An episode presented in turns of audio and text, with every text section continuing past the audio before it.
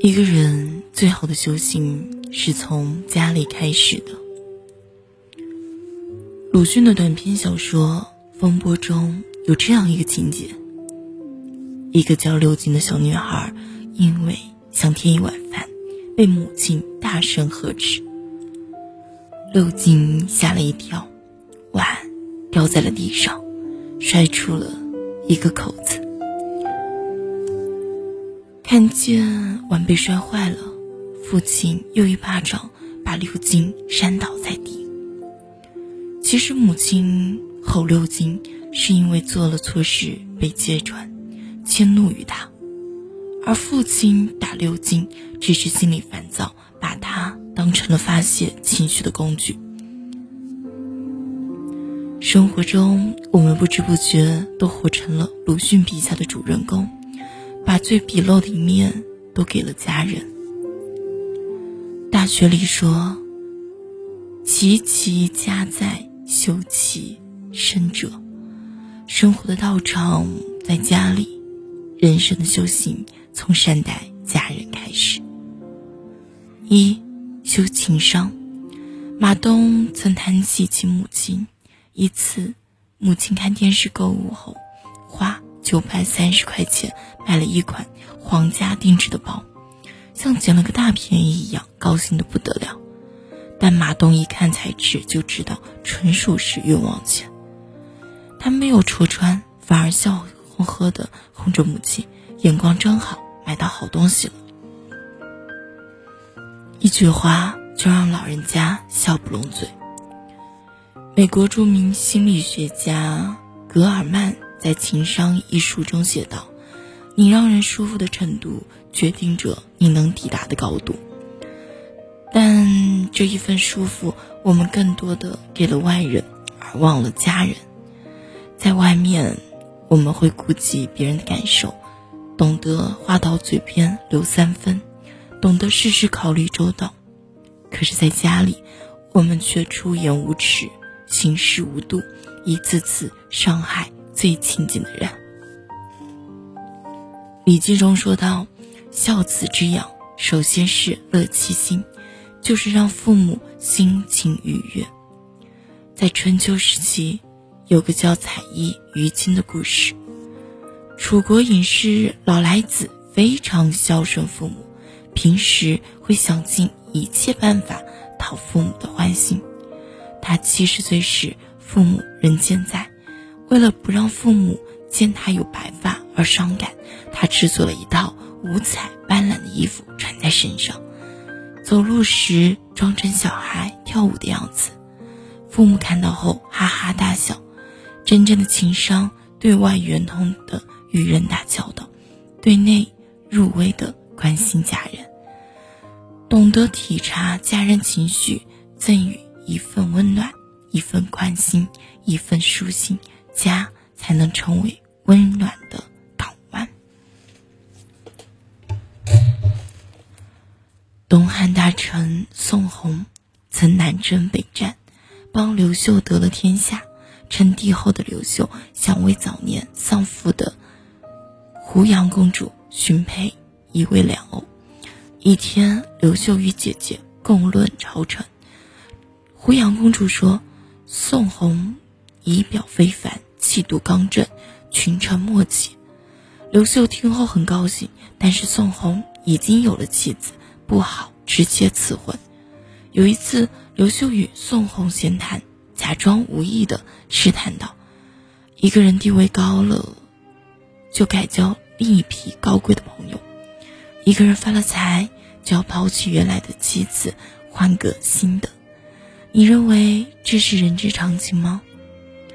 宋弘知道皇帝话里有话，巧妙的回答说：“我听说一个人在贫贱时交的朋友，什么时候都不该忘记；同自己共患难的妻子，无论以后如何富有，也绝不能叫他抛弃。”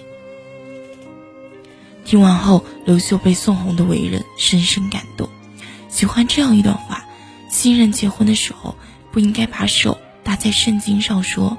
不论贫穷富有、健康疾病，都至死相伴，而是手放在《进化心理学》和《自私的基因》这两本书上宣誓，我将违背我的天性，忤逆我的本能，永远爱你。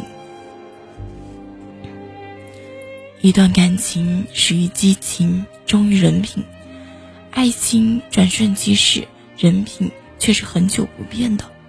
玻璃大王曹德旺曾有过一段婚外情，于是写信给太太提出要离婚，太太却对他说：“我知道我配不上你，知道你是会走掉的。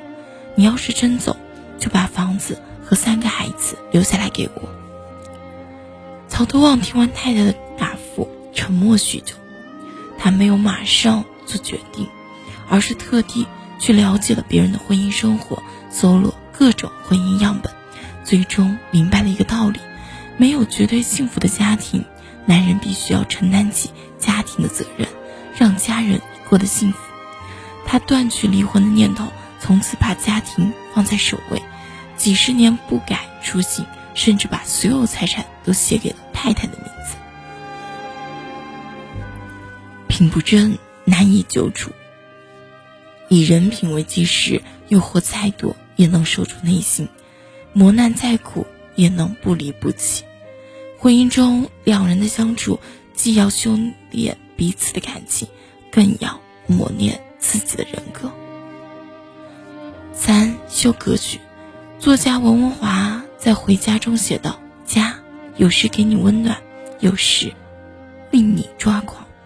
格局小的人在家里。”会为了鸡零狗碎的小事斤斤计较，格局大的人懂得小事不争，错事不虐，把家经营的和睦温馨。林语堂与妻子廖翠凤一辈子少有红脸的时候，廖翠凤从小接受精英教育，注重个人形象和社交礼仪，出门前会精心挑选首饰、衣服。也会仔细熨烫。林语堂还把一条婚姻信条奉为家：太太喜欢的时候，你要跟着她喜欢；可是太太生气的时候，你不要跟着她生气。他曾痴迷研究如何发明出一台中文打字机，头脑一发热，就把美元兑换成英元，使得家里经济遭受巨大损失。廖翠凤颇有微词，但是咽下了委屈，不再揪着此事不放。林语堂自己也心里窝火，可他也会主动道歉，握的笔还会写文章，会赚回来的。两个人凡事争个输赢，只能招来怨气，输掉心情；凡事盯着对方的缺点，感情会淡，家也会散。就如杨绛所言，中国。家庭的悲剧，大多数都源于自于遇事爱责备的相处模式。杨绛和钱钟书的幸福婚姻，不在于彼此多合拍，而在于他们的互相包容。杨绛坐月子期间，钱钟书本想自力更生，结果不是打翻了墨水瓶，弄脏了房东的桌布，就是把台灯砸了，门轴弄坏了。可即使如此。杨绛却从不生气，反而说：“没事，我来弄。”家里有欢声笑语，有剪不断、理还乱的纷争，没有谁能置身事外。小孩的闹，老人的犟，伴侣的烦，能包容就少去责备，能接纳就别强求改变。四修情绪，在一次访谈中，主持人问周国平：“为什么？”我们都把好脾气留给了外人，却把坏脾气留给了最爱的人。素来温和的周和周国平也说：“这个错误我也常常犯。”他说了一句引人深思的话：“对亲近的人挑剔是本能，但克服本能，做到对亲近的人不挑剔是种教养。”我们会因为工作不如意，在家里大发雷霆，因为琐事缠绕而满。不牢骚，但坏情绪是看不见的刺，往往会扎得亲人遍体鳞伤。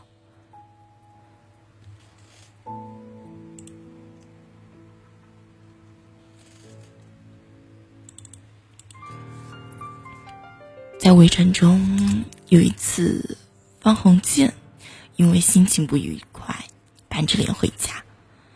孙若嘉问他吃了没有，说他和佣人李妈已经吃过了。方鸿渐继续沉着脸说：“我又没有亲戚家可以吃饭，就因为这一点琐事，夫妻俩就吵了起来。方鸿渐甚至动手打了孙荣家。”李妈劝架不成，只好通知房东。这一下闹得左邻右舍全知道了。孙荣家愤然离家出走。这段婚姻在愤怒与哭声中走向了终结。